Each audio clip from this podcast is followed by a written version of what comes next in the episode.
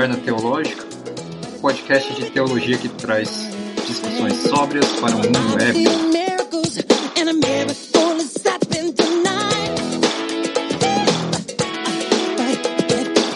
E a gente fala novamente de Londres, direto da Gloucester Tavern, a taverna mais tradicional de Westminster. Hoje a gente está se preparando para o último episódio da nossa querida Taverna Teológica, ou pelo menos o último dessa primeira temporada. E a gente chegou a esse episódio com um crescimento bastante expressivo da nossa página no Instagram. Queria saber de vocês, assim, o que, que vocês têm a dizer para os nossos seguidores. Como que vocês acham que os nossos seguidores podem nos ajudar com participações, começando pelo Thiago. Meu, a participação das pessoas tem ajudado muito a gente a construir tudo isso, a, a pensar qual é o público que a gente está dialogando, né? E, e mesmo ter reflexões, né, da nossa parte com, com relação a questões do tipo, é, o que significa, significa sacrifício, o que é perdão, quais, principalmente quais são os impactos na nossa vida, né? Acho que essa é a ideia do Taverna, né? É a ideia de estar todo mundo sentado numa mesa e falar abertamente daquilo que, que atinge a gente no nosso dia a dia e, poxa, a participação dos fóruns que tem criado essa relação e vejo-os com bons olhos, assim, queria agradecer a todo mundo.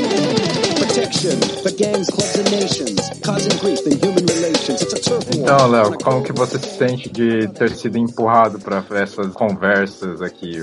Isso melhorou o seu período aí na pandemia? Cara, melhorou sim, é muito legal aí poder dialogar com o pessoal, né, com gente que eu também nem conheço, que eu nunca esperava que eu ia falar, conversar e, e tem sido sim um, uma coisa bem bacana, né, uma, um evento pra gente esperar todo final de semana, né, nossas discussões aí. Tenho, tenho gostado bastante. Cara, eu digo na minha opinião, uma superação de expectativa. Não sou aquele cara que gosta de esperar muitas coisas a, a respeito de, interações sociais, mas eu tô bastante surpreso com essa sinergia que a gente tá desenvolvendo aí com a galera. Agora eu tô conhecendo pessoas que eu não conhecia, gente que tá mandando recado para mim no meu ou no meu direct ou também ou, ou, em algum comentário que eu faço mesmo na, em algum post que eu faço no Instagram. Pô, e continuem aí mandando coisa pra gente, poxa, mandem sugestões, mandem ideias, vamos vamos continuar interagindo, pô, para que a nossa essa mesa essa mesa ela continue, sabe, aumentando e que a gente possa ter uma interação muito melhor aí. Um agradecimento muito especial para Gloucester Tavern, que se manteve aberta durante todos os episódios da, dessa temporada. Graças a isso, a gente teve Corona sendo distribuído para todo mundo, né? Cerveja Corona, para deixar bem claro. Ela fez um ótimo papel do, como nosso patrocinador oficial durante esse período. Coucou, les rosiers fleurissent. Coucou, les rameaux verdissent. Coucou, voici le printemps. Hoje a gente vai fechar essa primeira temporada e a gente vai fechar com um tema que é canônico dentro da, da tradição judaico-cristã, um tema muito complexo, que é o tema do perdão. Perdão como um certo princípio estruturador da moralidade, um certo princípio ético central que seria o cristianismo.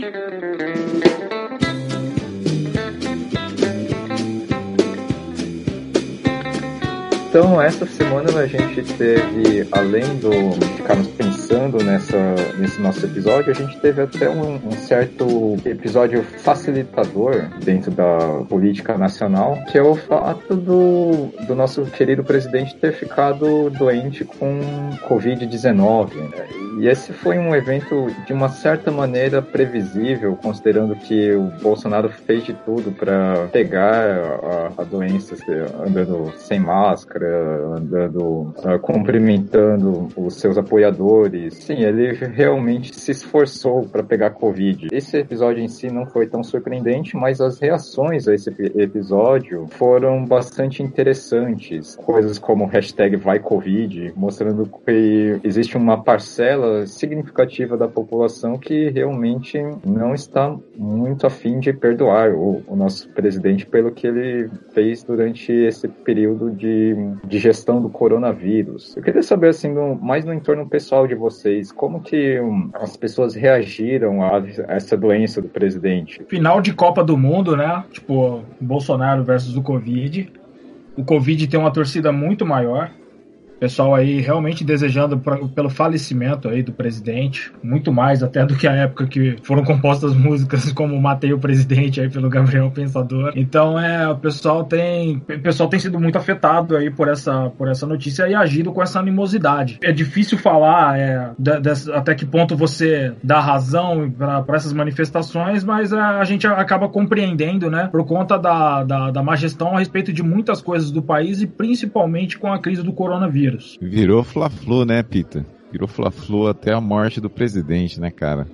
que coisa que a gente criou aqui no Brasil, né? A gente tá criando uma cultura de ódio tão grande, né? E essa é uma das perguntas que a gente também colocou pro pessoal aí da nossa página, né? Será que o ódio realmente pode nos unir? E, cara, tô ansioso aí para discutir com vocês nesses próximos 40 minutos, né? E, cara, esses dilemas todos aí que a gente tá enfrentando, né? Principalmente escancarados essa semana, dilemas morais tão profundos, né? Tão filosóficos aí. Tô ansioso aí pra ouvir. Pra mim, esse foi o, a novidade dessa situação, né? Não tanto você ter alguém ali que deseja a morte do presidente, sempre teve em círculos mais radicais, em, em alguma minoria aí que era muito insatisfeita, ou até falando da boca para fora, mas quando esse tipo de tema se torna meio que pauta nacional, né? É um sinal, assim, de para parar e pensar um pouco, né, em até que ponto chegou a nossa discussão pública dos, dos temas, né? Perdeu-se, vamos dizer assim, uma certa cortesia, grande parte influenciada pela própria retórica de violência do próprio presidente, né, que em outros momentos já desejou fuzilar o, presidente Fernando Henrique, já desejou a morte da presidente Dilma com por infarto ou câncer. Então, é, a gente vê assim que é, é, um aquele que chamam de janela de Overton, né, que você vai cada radicaliz, radicalização que você fala, você aumenta o espaço do discurso possível, né? Isso é um problema, porque cada vez que você aumenta esse espaço para o lado da violência, você torna também impossível o espaço para a violência, né? Então eu, eu acho preocupante esse tipo de desenvolvimento. Certamente muito preocupante. E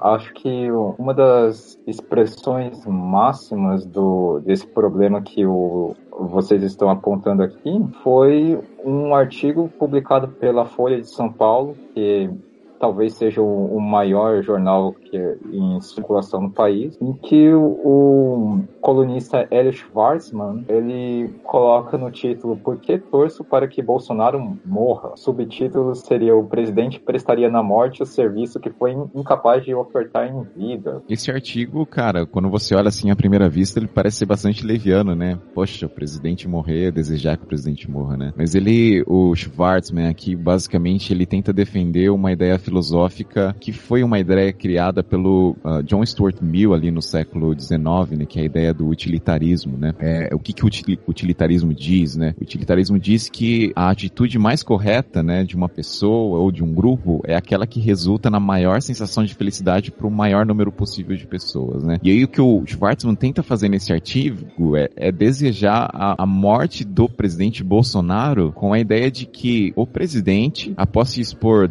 tantas vezes aí aglomerações, né, sem proteção, pegar o uso de cloroquina, mandar invadir hospitais, né, chamar o vírus de gripezinha, né, ele causou, né, não causou aqui entre aspas, né, ele causou a morte de muitas pessoas por gerar uma certa desinformação aí, né. Então o que, que o Schwartzman defende, né, que a sua saída ali do cargo, né, vítima de uma doença que ele tanto minimizou, né, serviria como uma espécie de, de exemplo e alerta para a população que passaria então a se proteger, né, da, desse vírus com uma certa eficácia maior, né? Ou seja, na verdade a ideia de utilitarismo novamente, né? A ideia de que a, a, mesmo que um ato seja é, imoral aparentemente, se ele resultar na felicidade de de, de, um grupo maior de pessoas, talvez ele seja válido, né? Tanto que ele terceiriza essa vontade pro, pro Covid. Ele quer que ele morra de Covid, justamente para que, de uma certa forma, de uma certa forma simbólica, o negacionismo a respeito dessa doença também morra, né?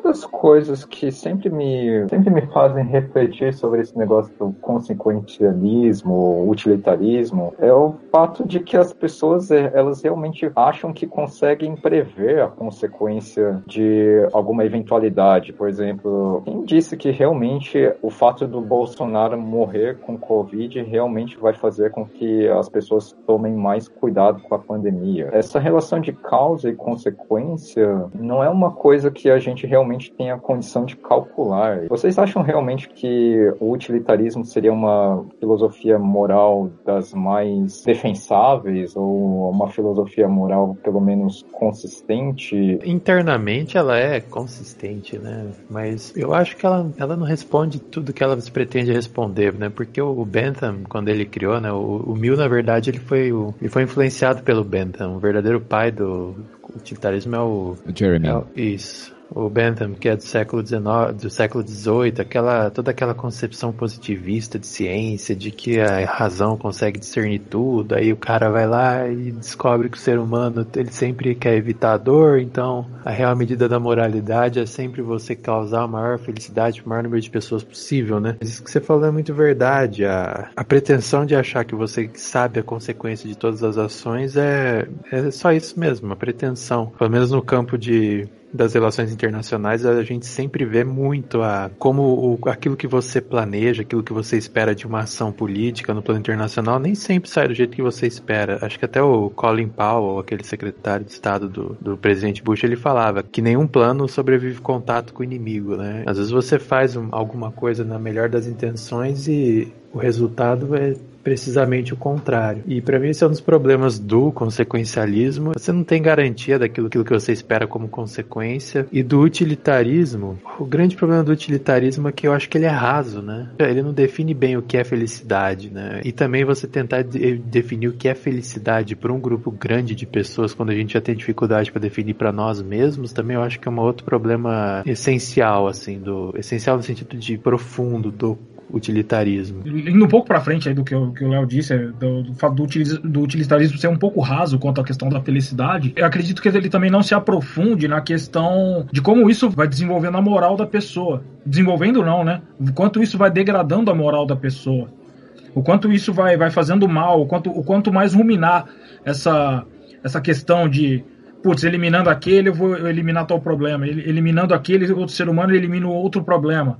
O quanto isso vai, vai fazendo com, aquele, aquela pessoa, ela vai ficando cada vez mais doentia e menos humana. Tipo, tanto que tem duas obras também que eu acho bastante interessantes que vai tratar a respeito disso, que é o Crime e Castigo do, do, do Dostoiévski, e também o, o Natori vai, vai saber muito melhor do que eu a respeito, que é o Death Note, todo, tanto produzido em mangá como anime. O, o quanto esses, do, esses dois personagens, ele acabam, eles acabam entrando num, num, num vórtice de de degradação moral e o quanto isso produz de angústia, o quanto isso produz de, de uma desumanização desses personagens. Então é como, como pragmatismo eu até consigo aceitar, mas assim, mas no longo prazo, ao verificar a degradação moral desses seres humanos, desses seres humanos, eu acho bastante contestável. Ok, eu acho que a nossa discussão aqui, ela chegou num ponto que é o seguinte: consequencialismo e utilitarismo pode até ter um ponto de que muitas das nossas decisões morais, elas realmente podem ser traduzidas em termos de cálculos, mas a gente também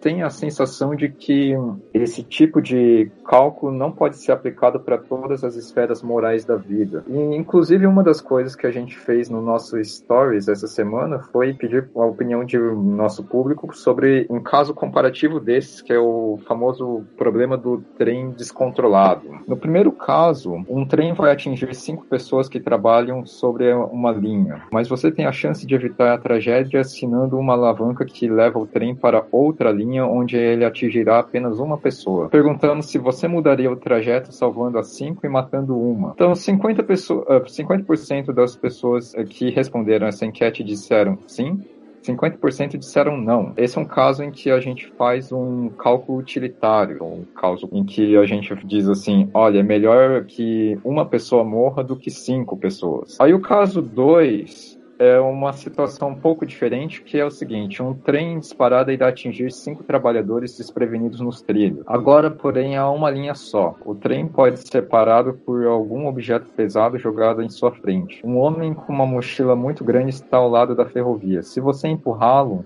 para a linha, o trem vai parar, salvando as cinco pessoas, mas liquidando uma. Você empurraria o homem da mochila para a linha? 90% das pessoas não empurrariam. Mas se você pensa só em termos de consequência, o resultado seria o mesmo do caso 1. Seria uma relação de cinco pessoas que seriam salvas para uma que iria morrer. Meu, só a, a gente tem um empate ali na primeira no primeiro case já mostra quão complexo é isso, né? E acho que também seria meio, meio simplista demais a gente tomar um partido aqui, né, do que, do que é correto, do que é errado, né?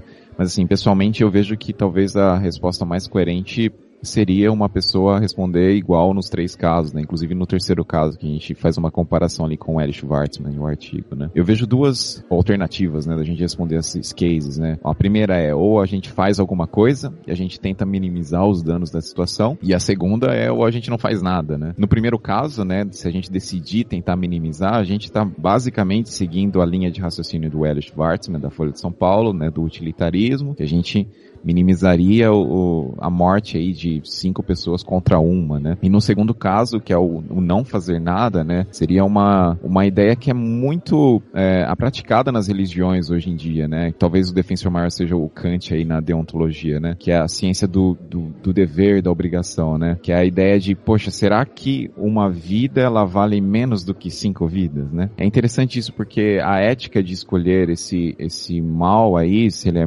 menor, né? Tem um, um, lado perigoso, né? Porque basta, por exemplo, a gente multiplicar aí por, por um milhão, né, de, de, de pessoas o caso, né? Então, você, por exemplo, mataria um milhão de pessoas para salvar cinco milhões de pessoas, né? Esse tipo de análise, né, sustentou aí regimes totalitários no século XX, né, que desgraçaram em nome aí da maioria uma minoria tão inocente quanto o homem que estava ali no, no trilho sozinho, né? Posso citar aqui o nazismo, né, com os judeus e os ciganos. Posso citar, citar aqui o exemplo do, do filme Hotel Ruanda, não sei se vocês viram, né, onde é um caso real, onde os Hutus aí dizimaram uma população de Tutsi naquele país, né? Então, essa ideia de, de dever, né, da, deontologia, assim, é, eu, é como se eu, eu não tomasse uma atitude para para maximizar o, os resultados em relação ao grupo, né? Mas eu, eu tomo uma atitude pensando que esse é o comportamento que eu esperava da sociedade em, em relação a tudo, sabe? Então é, é basicamente o amar ao próximo como a si mesmo que o cristianismo tanto prega, né? E talvez olhando com os olhos de cristianismo, né? Quando a gente vê, poxa, será que eu empurraria um cara no trilho, né?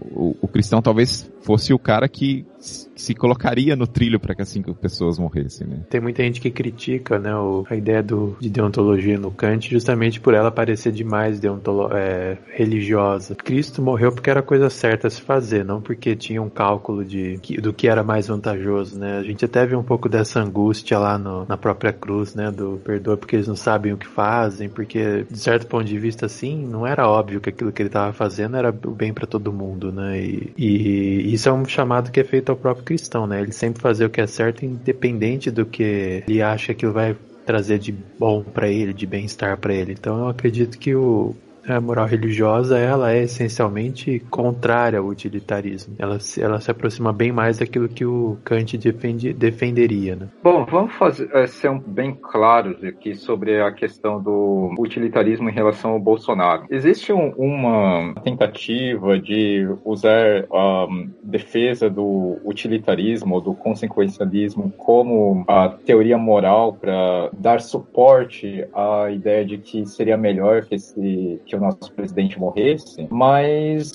a verdade é que por detrás disso existe um ódio muito profundo ao presidente que faz com que as pessoas elas queiram de alguma maneira arranjar algum algum motivo para desejar a morte dele e, e ainda assim sentir-se moralmente sã. Eu, pelo menos, acho que existe um problema grave em vermos uma sociedade em que isso tenha se tornado quase mainstream. Em contraposição ao ódio, existe um, um outro princípio que norteia as decisões morais dentro do cristianismo e que faz com que a gente tenha o senso de dever ou o senso né, o, dever, o senso de dever, no caso da deontologia, ou o senso de virtude em um, uma teoria de uma teoria moral sobre virtudes, que é o princípio de perdão. Agora, perdão é uma coisa meio complicada, né? E talvez seja interessante como uma transição comentar um pouco sobre as respostas dos nossos espectadores, que a gente fez a, a pergunta durante a semana sobre o que, que eles acham que, o que é perdão. Ah, cara, eu gostei bastante da resposta da, da Aninha Favreto. Ela disse que, de certa forma, é aceitar o fato de que as ações do outro estão ligadas a um outro universo, né? Que é, no caso, o outro, né? Que é a ideia de aceitar o que aconteceu e não guardar rancor. Eu compartilho um pouco, assim, a ideia dela. Eu acho que perdão é, é se, se expressa na figura de uma pessoa que é livre de expectativas, assim. Uma pessoa que realmente entendeu a graça, assim, e, e se localizou, assim, no, no, sentido e no significado da graça, né? Acho que aqui também tem uma ideia de hierarquia que está lá no, no, no, Evangelho de Mateus, né? Quando Jesus propõe a ideia do servo bom e do servo mau, né? Não sei se vocês lembram a história que um rei super rico perdoou a dívida de um, de um dos seus servos, né? Mas esse servo não foi capaz de perdoar a dívida muito menor de um, de um subservo que ele tinha, né? Essa ideia de hierarquia é, muito importante para a gente ter essa ideia de graça, né? Então, por que, que eu perdoo meu irmão? Eu perdoo porque, poxa, Deus me perdoou com uma coisa muito maiores, né? Eu acho que essa ideia de tamanho, de grandeza, é, é importante nesse, nesse contexto do cristianismo. Eu já fico com a resposta do, do Igor Miller, né? Que fala de que perdão é se esvaziar da mágoa. E, e cara, tipo, eu acho muito necessário se, se esvaziar da mágoa, se esvaziar do ódio, se esvaziar da, de, de todas essas animosidades aos quais a gente tem sido estimulado, né? Porque se eu consigo, de uma certa forma, desviar esse, esse trem desgovernado que é o ódio, esse trem desgovernado que é a mágoa, eu posso, de uma certa forma, quebrar, é, que, que, quebrar essa bad vibe que traz o, que traz o ódio, né? De que, quebrar todo essa, esse poder tão destrutivo que é o ódio. Seguindo um pouco nessa ideia, eu gostei aqui da, da resposta da Carol Saltão, eu acho, porque pela forma que ela foi redigida, porque ela diz assim, perdoar é entender que a vida deve continuar. E é, é, eu, eu gostei dessa relação porque realmente o perdão, ele, ele permite a continuação da vida, não, não só no sentido pessoal, de que a gente deixa aquilo para trás, aquilo deixa de incomodar, de ser um peso pra gente, mas no sentido de até literal mesmo. Eu fico pensando na, naqueles conflitos de honra, naquele, naquela ideia da vendetta siciliana, das, você faz alguma coisa para outra família, a família vai lá e mata alguém da sua, aí você em resposta tem que matar outra, e aí você entra num ciclo assim, literalmente de morte, de vingança, que, que não tem fim, né? O Martin Luther King falava alguma coisa também nessa mesma ideia, né? Que o, o olho por olho deixa todo mundo cego no final das contas. E é, e é realmente isso, o perdão ele é, ele é exatamente aquele, aquele momento, aquele evento que interrompe esse ciclo de morte, de destruição causado pelo ódio. Muito bom. Acho que essas respostas que vocês deram mostram que a gente tem o perdão em uma estima muito grande. E eu estava pensando um pouco sobre a história de José, que é a última história que a gente tem em Gênesis. E, bom, só para colocar os nossos, nossos ouvintes aqui em sintonia com a gente, vamos começar a falar um pouquinho sobre a, a história de José pelos irmãos dele. Talvez algum dos nossos ouvintes aí não conheça a história de José, né? José ele era filho de de Jacó, né? Um dos doze filhos de Jacó. E, e, dizem que ele era um dos preferidos ali, né? Por ser filho de de Raquel, né? E aí isso gerou muito ciúme dos outros 11 irmãos, né? O que, que os outros irmãos fizeram? Um dia pegaram José e venderam ele para o Egito. E ali o José passou por uma série de dificuldades, né? Desde escravo, foi preso, né? Só que ele teve uma ascensão dentro do Egito a ponto de se tornar o, o, segundo homem ali abaixo de Faraó, né? E aconteceu que naquele momento teve uma grande seca, assim, naquela região, né? Inclusive onde os irmãos dele moravam. E, e o José, como governador, ele fez uma boa uma boa gestão ali, ele tinha alimentos para vender para as outras nações. E um dia os irmãos vieram até José, né, sem saber que agora ele era governador, e houve esse momento aí de José poder decidir o que faria. Poxa, será que eu perdoo meus irmãos? Será que eu retribuo aquilo que eles fizeram comigo, né? Acho que é essa discussão aí que está em pauta. Um aspecto que eu acho do, do perdão também é que ele. Eu não estou dizendo que ele é fácil, né? A gente está discutindo muito mesmo num, num, aspecto teórico, né? Num plano teórico. Ah, o perdão, o perdão é melhor. Só que o perdão ele também tem uma característica de, de impedir o ressentimento. E o ressentimento, ele, ele, tem, ele tem a característica dele, dele estar tá sempre se aprofundando, ele te tornar infeliz com a vida. E,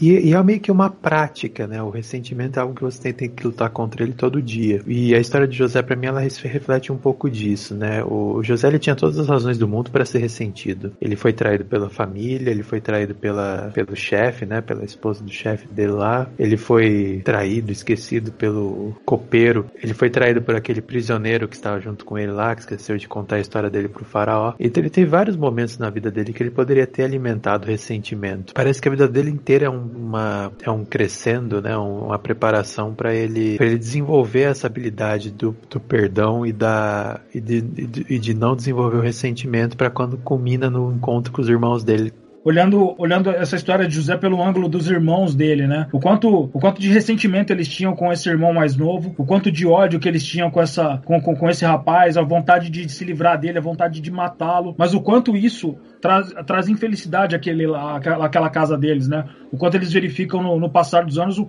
como é que vai ficando o, o, humor do pai, como é que eles vão é, como é que eles vão olhando um para a cara do outro entre si. E no momento que eles encontram José, o quanto eles verificam a, a necessidade deles serem perdoados, né? Gente é a gente fala do perdão, mas se a gente não está disposto a praticar ele em qualquer tipo de situação, na situação mais banal, não vai ser na situação grande que a gente vai ter a magnanimidade. E é nas situações grandes que a gente vai começar a ver o, o efeito destrutivo, né, da, do ressentimento. E o ressentimento é uma forma de cegueira espiritual. O Pondé também trabalha muito essa ideia. Então, se o ressentimento é a cegueira espiritual, o perdão também se torna na forma de você abrir os olhos espiritualmente. Acho interessante também é o quanto, o quanto, o, quanto às vezes para eu entender o que é perdão, eu também necessito entender o quanto eu cometo de falha, o quanto às vezes o, os caminhos assim que o, que o, ressentimento, o ódio, eles podem me, me levar, eles são tão pesados e, e de consequências tão nefastas, né? Ah, eu acho que a, a, esse resumo da história que o Tiago deu e essa aplicação sobre a questão do ressentimento dado pelo Léo é bem interessante. Apesar de José ter sido é, vendido como escravo, ele não estava seguindo a moral dos escravos. Apesar dele ter sido um prisioneiro, ele não, não se colocou como alguém que se rebaixasse ao nível moral de um prisioneiro. Ele estava sempre se portando da maneira mais mais correta possível dentro das possibilidades em que ele estava. Agora, vamos nos colocar dentro da situação em que José encontra os irmãos dele. Eu imagino que ele já tinha uh, dentro de si uma, uma predisposição a perdoar, no sentido de não guardar mágoa, não guardar rancor. Mas certamente isso não foi, era o suficiente para se reconciliar. Ele estava perdoando, ele não tinha ressentimento mais, mas, é, mas isso não significava que ele iria se simplesmente se mostrar para os irmãos. É, exatamente, né? É o lado de, de oferecer e o lado de aceitar o perdão, né?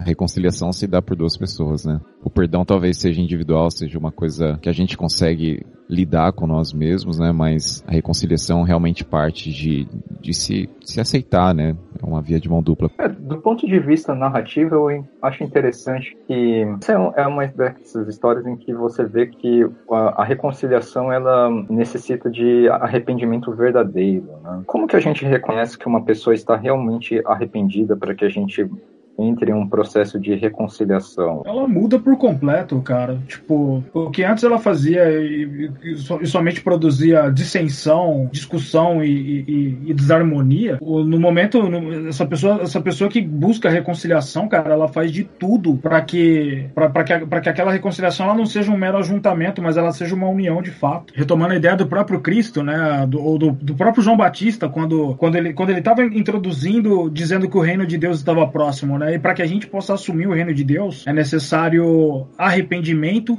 e conversão. Então ele, ele vivia insistindo, cara, arrependei-vos e convertei-vos porque o reino de Deus está próximo.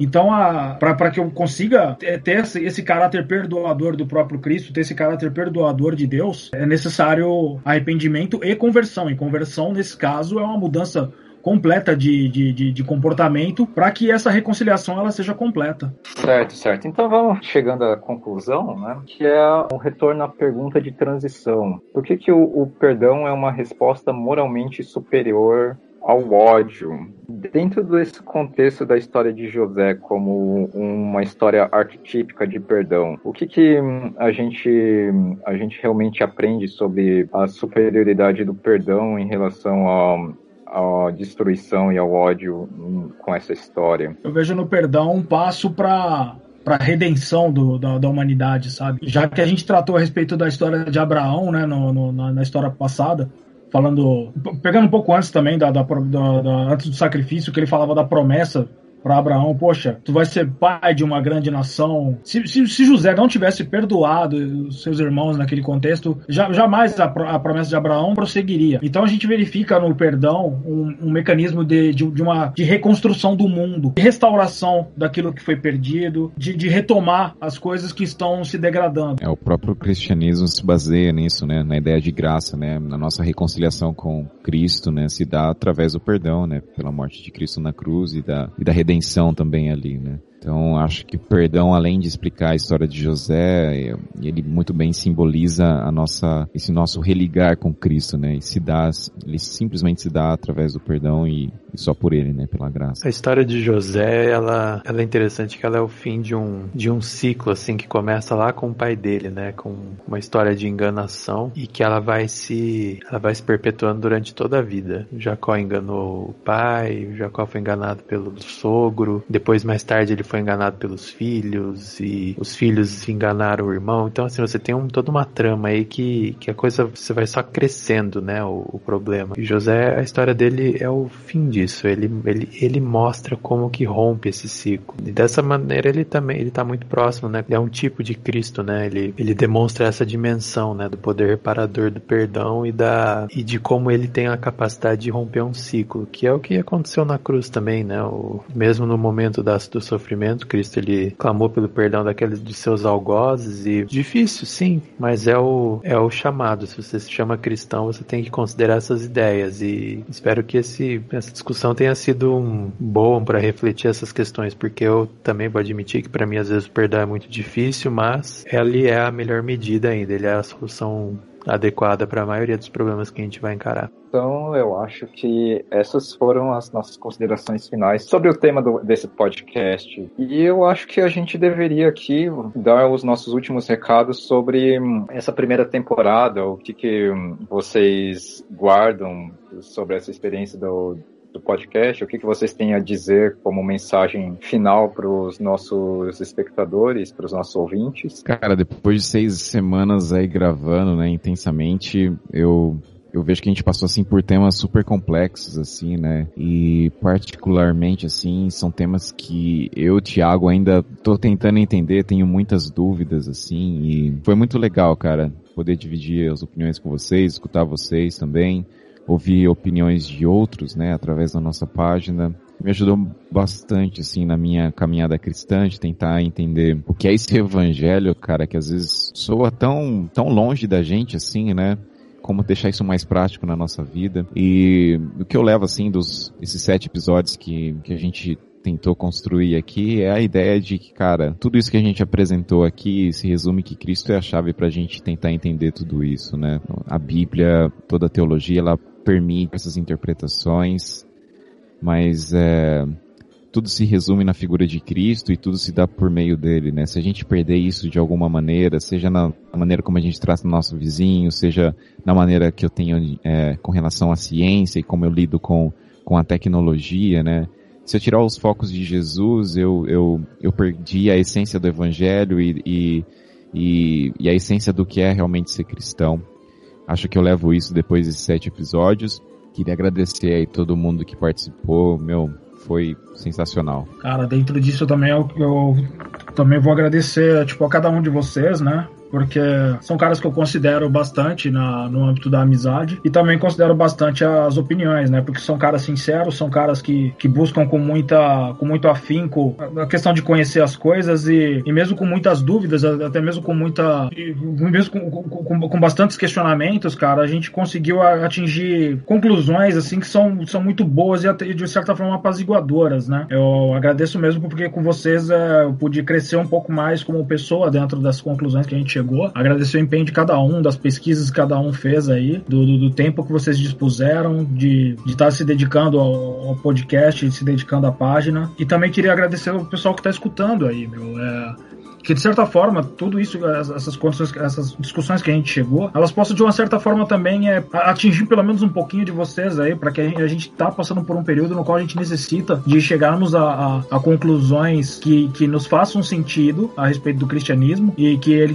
que, que o cristianismo já possa ser cada vez mais relevante no momento onde o mundo é tão louco e, e, de, e de momentos também que a gente verifica de um cristianismo muito louco também cara. Então a necessidade da gente ressignificar esses valores da nossa vida nesse período que, que tá, tá, um mundo bem parado, bem, bem louco, é, é muito necessário para que quando, quando as coisas forem retomadas, a gente possa sair melhor e, e, e sermos muito mais eficazes, tanto para nós mesmos quanto para as pessoas que nos rodeiam. Agradecer mesmo todo mundo aí que se dispôs a ouvir o que a gente fala. É sempre interessante é, preparar esses programação porque ele força a gente a estudar alguns temas, a rever alguns conceitos. Isso tem sido muito, muito bacana para mim. Espero que, que essa atividade esteja sendo tão, tão interessante para as pessoas que ouvem como ela tem sido para mim. Então, agradecer aí o, o processo de aprendizado. Muito bem. Quando eu pensei em, na linha de raciocínio dessa primeira temporada, eu estava pensando como certos assuntos que são correntes a essa pandemia, elas na verdade são esses temas na verdade são temas universais. Eles são temas que já são discutidos há muito tempo e que apesar de eles serem em um contexto totalmente diferente, se a gente refletisse mais sobre essas histórias antigas, a gente consegue aprender um, um pouco mais sobre como que a gente tem que agir durante esse período e posteriormente também. Então eu acho que a gente fez um esforço grande para capturar uh, quais são os temas relevantes desse, dessa crise e associar ela a alguns, algumas histórias que são bem conhecidas e às vezes são consideradas quase como um conto de fadas, mas quando analisadas de maneira mais pormenorizada, eles se mostram histórias que têm uma mensagem muito relevante para todos os tempos, inclusive para esses tempos de crise. Uh, eu realmente queria uh, terminar um, essa primeira temporada com o livro, uh, com essa história de José, porque de uma certa maneira é uma história que ela tem em todos os, todos os temas que a gente discutiu anteriormente. Ela é uma história que fala sobre política, ela é uma história que fala sobre escassez. José ele teve que mexer muito com a questão de agricultura, estradas e armazenamento, então é uma história sobre ciência e tecnologia também. José ele passa por um, esse período de histórias, em, é, por esse período histórico em que ele tem que vencer o próprio ressentimento como uma narrativa do mito de herói. Existe um momento em que ele é sacrificado em prol do, de uma outra pessoa. E por fim é a história arquetípica de perdão é, no livro de Gênesis, em que o perdão ele é associado com a vida, como uh, foi dito por uma das nossas ouvintes e depois redito pelo Léo, assim. Se não houver perdão, não existe razão para a gente tentar manter uma sociedade coesa, agir e admitir que outras pessoas cometem erros e mesmo assim tocar a vida em frente. E eu, eu realmente espero que a gente tenha continuidades com esse projeto e, e que a, a, de alguma maneira alguma pessoa consiga aprender com o que a gente é, tem tentado dizer até o momento. A gente vai fazer um, um um período de pausa desse modelo de podcast e vamos uh, usar um pouco a página no Instagram na semana que vem para fazer uma live. Vamos tentar entrevistar um, um teólogo mesmo sobre os temas que a gente discutiu aqui e depois uh, a gente vai fazer um, um clubinho do livro como um período de interlúdio até a gente decidir melhor o que a gente vai fazer para a segunda temporada. Então eu espero que vocês estejam atentos e que a gente possa se encontrar em breve. Uh, muito obrigado a todos, todos aqueles que resolveram chegar até esse momento e até a próxima.